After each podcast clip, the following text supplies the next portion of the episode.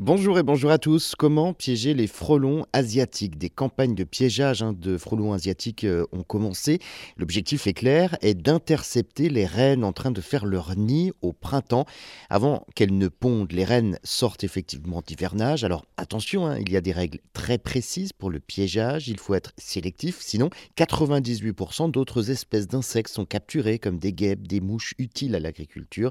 Donc 98% représentent donc 2% seulement de frelons asiatiques piégés.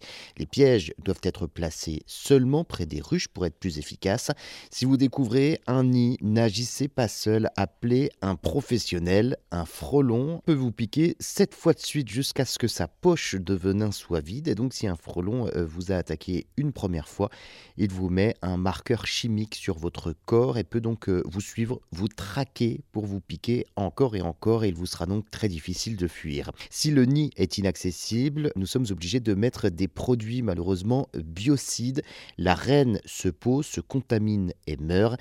Mais il n'y a pas de piège miraculeux. Hein. Les frelons asiatiques terrifient avant de décimer. Les abeilles sont donc complètement paniquées, elles sont stressées.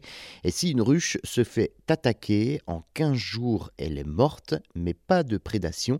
Elle est morte parce qu'elle ne peut plus travailler et donc euh, les abeilles s'effondrent. La seule solution efficace pour éliminer les frelons asiatiques, c'est eux-mêmes, c'est-à-dire qu'il y a plein de reines qui vont euh, préférer, quand elles croisent une autre reine, la suivre jusqu'à son nid et elles euh, vont essayer donc de, de, voir si elles peuvent la tuer pour la remplacer. C'est assez fréquent de trouver donc 15-20 reines sous un nid, sauf qu'à la fin, eh bien, il n'en restera qu'une seule. Les reines vont se battre pour défendre leur territoire.